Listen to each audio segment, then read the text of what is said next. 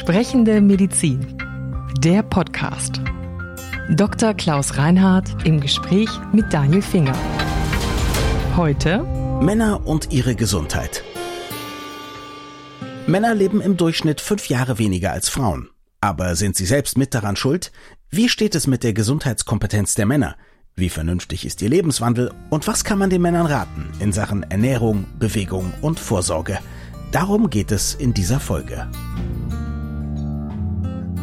Dann fangen wir doch mal mit der Generalfrage an. Wie problematisch ist denn die Gesundheitskompetenz von uns Männern, speziell von älteren Männern? Wir haben ja allgemein mal über die Bevölkerung gesprochen, aber ich glaube, wir Männer sind nicht so fit wie die Frauen, oder? Ja, da gibt es neuere Zahlen, die besagen, in Deutschland verfügen 46,9 Prozent der Männer und 44,5 Prozent der Frauen über eine exzellente oder ausreichende Gesundheitskompetenz. Das ist das Exzellente. Das ist das Exzellente. Mhm. Das sind die Daten und Fakten zur Männergesundheit des Männergesundheitsportals, der mhm. BZGA, der Bundeszentrale für gesundheitliche Aufklärung. Da haben wir die klappern vielleicht mhm. nach dem Motto, das gehört zum Handwerk. Die andere Hälfte ist ja auch noch da. Genau. Und da würde ich jetzt mal ein bisschen auf meine persönliche Erfahrung zurückgreifen als Hausarzt, der ich das ja über 30 Jahre bin und mache. Da würde ich schon sagen, dass bei älteren Männern vor allen Dingen die Gesundheitskompetenz deutlich geringer ausgeprägt mhm. ist als bei Frauen. Auch das Interesse für den eigenen Körper, die Aufmerksamkeit im Umgang mit sich selbst, das, was wir heute so schön Achtsamkeit nennen, mhm. sich um sich selbst ein bisschen sorgen, ist dort deutlich schwächer ausgeprägt. Das kann man feststellen. Die kommen erst dann, wenn es schon zu spät ist? Oder? oder auch gar nicht. Oder auch gar nicht, okay. ja. Mhm. Oder werden von ihren Ehefrauen geschickt. Okay.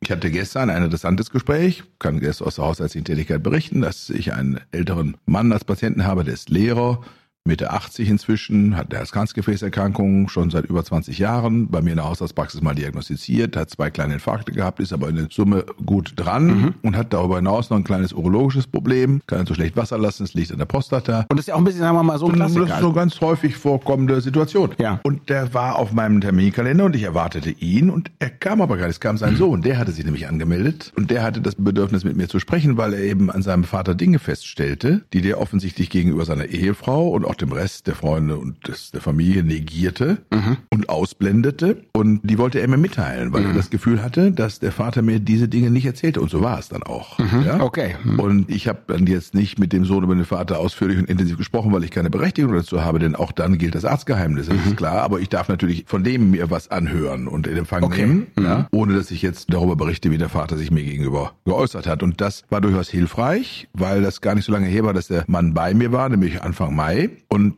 da hatte ich den Eindruck, dass das alles so in Ordnung war, wie es sonst auch der Fall war. Mhm. Und das ist es offensichtlich nicht. Und das ist so ein klassisches Beispiel, wie das so läuft. Okay, das heißt, es geht gar nicht nur um Sachen selber wissen oder einschätzen können, sondern es geht auch darum, sich seinem Arzt zu öffnen und ihm wirklich tatsächlich auch zu erzählen, was nicht funktioniert. Und nicht aus falscher Scham zum Beispiel zu sagen, nee, mir geht's ja super, Herr Doktor, ja? Genau, ich glaube, Männer sind eher so vom Typ Verdränger. Mhm. Die versuchen das durch Nichtbeachtung zu erledigen. Geht vielleicht von selber weg. Ja, so, wer was von alleine kommt, geht er von alleine. Mhm. Das ist so ein bisschen die Strategie. Frauen gehen dem deutlich intensiver nach. Hat ja auch einen Grund, dass Frauen im Schnitt etwa fünf Jahre älter werden als Männer. Hat wahrscheinlich sogar viele Gründe. Jetzt lassen Sie uns mal darüber sprechen, was Ihr Wunschpatient macht. Also unter welchen Umständen geht der dann tatsächlich zum Arzt? Wie oft kommt der vorbei ab einem gewissen Alter? Was würden Sie sagen? Also ich finde, der Wunschpatient sollte erst einmal natürlich versuchen, sich möglichst gesund zu benehmen, in Anführungszeichen, mhm. einen gesunden Lebensstil zu pflegen. Ja, das heißt also, er sollte möglichst nicht rauchen, er sollte in übersichtlichem Maße Alkohol trinken und mhm. er sollte sich bewegen mhm. und sollte auch sein Gehirn in irgendeiner Form fordern. Ich glaube, das sind Voraussetzungen, die sind schon mal wichtig und gut, um einigermaßen gesund zu sein. Mhm. Nur machen das viele nicht, ne? Zwei Drittel sind, glaube ich, übergewichtig, ja, habe ich gelesen. Jeder ja. fünfte fast ist adipös. Männer sind deutlich übergewichtiger als Frauen, ja. ohne Frage, haben mhm. deutlich höheren Body Mass Index mhm. im Schnitt. Ab wann macht Ihnen das als Hausarzt Sorgen? Wenn er nicht mehr durch die Tür passt, oder? mein Vater, der Hausarzt war, pflegte zu solchen Patienten zu sagen, wenn die dann Rücken- oder Knieschmerzen hatte, der sagte, wissen Sie, wenn Sie ein Haus bauen und Sie haben die Statik für zwei Stockwerke konstruiert, können Sie auch nicht fünf draufsetzen. Okay. Ja, das, mhm.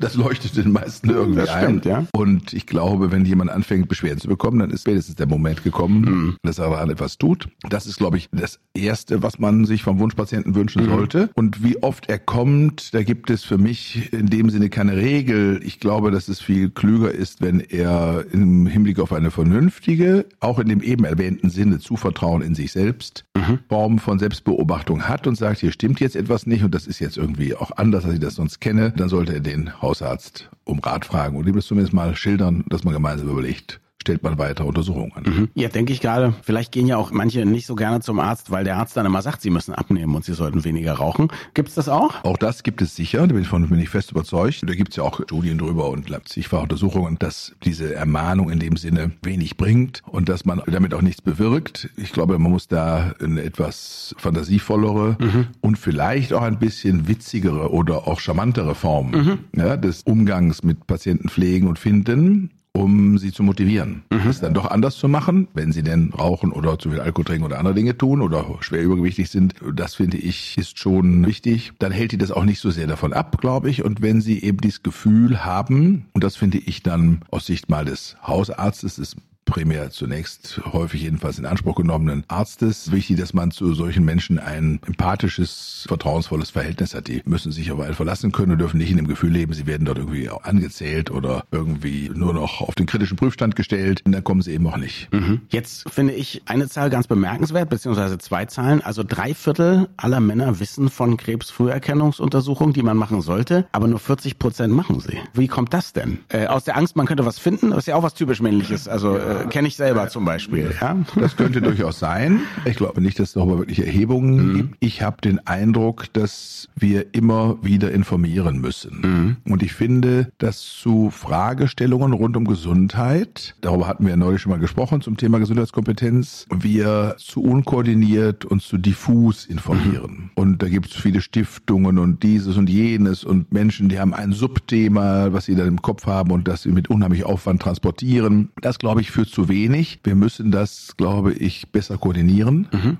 und doch nochmal populärwissenschaftlich laienverständlich besser aufbereiten. Witziger, intelligenter, anregender machen. Übrigens auch vielleicht äh, zusätzlich in ein paar weiteren Sprachen, mhm. die inzwischen von Gruppen der Gesellschaft gesprochen werden, die zu uns gekommen sind erst mhm. in den letzten Jahren, die sich vielleicht schwer tun, das in unserer Sprache schon zu verstehen oder anzunehmen, mhm. selbst wenn sie die natürlich lernen sollten zu sprechen und auch vielleicht im normalen Alltag und Arbeitsalltag können. Aber das ist ja nochmal was anderes, ob man auf so ein Thema angesprochen wird. Und ich glaube, dass wir da noch wieder so schön als Luft nach oben haben im Hinblick auf das, was man da machen kann. Da habe ich auch sozusagen für uns als Bundesärztekammer noch Pläne, mhm. dass wir uns da in diesen Kontext noch anders einbringen. Solange man so einen Wunschpatienten hat, der regelmäßig zum Hausarzt oder zur Hausärztin geht und da auch ein Vertrauensverhältnis herrscht, ist das dann auch die richtige Adresse, dass die Leute dann in regelmäßigen Abständen zu ihren Patienten sagen, so jetzt solltest du mal diese oder jene Früherkennung machen? Wahrscheinlich schon, oder? Ja, zum Beispiel. Genau. Mhm. Und gibt es da was, wo Sie sagen, für die Männer, die zuhören, das halten Sie für ganz besonders wichtig? Also das ist eine Früherkennung, die man unbedingt machen sollte? Also wir wissen, das Prostatakarzinom ist die häufigste Tumorerkrankung bei Männern. Mhm. Lungenkrebs ist die Tumorerkrankung,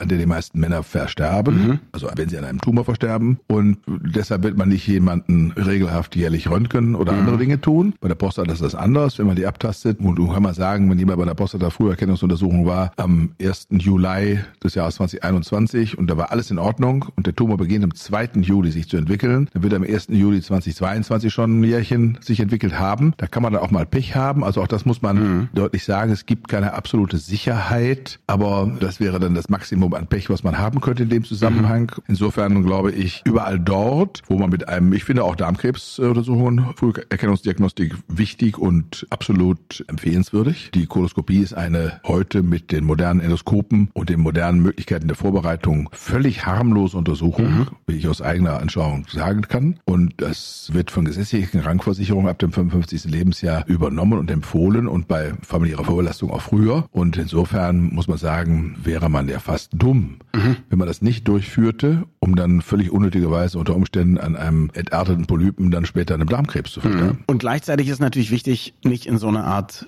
Gesundheitshysterie zu verfallen. Ne? Also das ist sozusagen das Wichtige. Es gibt ja auch Leute, die am liebsten jeden Tag eine Untersuchung machen wollen, die vielleicht auch ein bisschen hypochondrisch drauf sind. Es gibt ein Krankheitsbild, ein psychiatrisches Krankheitsbild, was tatsächlich als Hypochondrie mhm. definiert, bezeichnet und auch kodiert ist. Und in einer Mediengesellschaft, in der Menschen aus unterschiedlichsten Lebensbezügen, eben auch aus dem Bereich der Gesundheit, unglaublich viel Informationen, ja, sag mal, zugeballert werden, mhm. entstehen natürlich im Kopf eines Laien verständlicherweise, gar kein Vorwurf, sondern einfach eine Feststellung, wird das zu Kraut und Rüben. Da entwickeln sich die krudesten und wildesten Vorstellungen. Mhm. Und Menschen, die von Natur aus hochängstlich besetzt sind, die neigen dann zu solchen mhm. hypochondrischen Vorstellungen und die belegen das Gesundheitssystem schon durchaus bemerkenswert. Und jetzt haben wir uns was Positives noch aufgehoben fürs Ende. Also Männer trinken mehr, Männer rauchen mehr, Männer haben mehr Übergewicht, Männer gehen seltener zum Arzt, aber Männer sind seltener medikamentenabhängig. Also nur ein Drittel der Medikamentenabhängigen sind Männer, allerdings kriegen Männer auch weniger Medikamente verordnet. Woran liegt das denn? Da kann man nur mutmaßen oder Spekulationen anstellen, ja. die natürlich weit entfernt davon sind, den Anspruch haben zu dürfen. Die, die brauchen zum Beispiel nicht so viel Medikamentenabhängigkeit, weil sie ja trinken. das, das könnte, das mag sein. Wenn die Medikamentenabhängigkeit bei Frauen oder diejenigen jedenfalls bei Frauen als bei Männern aus Tranquilizern oder Beruhigungsmedikamenten mhm. bestünden, könnte das vielleicht tatsächlich eine bei einem Spaß gar nicht so weit hergeholte mhm. Erklärung sein. Vielen Dank fürs Zuhören. Wir freuen uns immer über Feedback an podcast.baik.de. Sprechende Medizin. Eine Produktion von Men in Text. In Zusammenarbeit mit der Bundesärztekammer. Die Redaktion hatte Maren Finger. Unsere Musik stammt von Klaas Oehler. Wir freuen uns über Feedback an podcast.baek.de.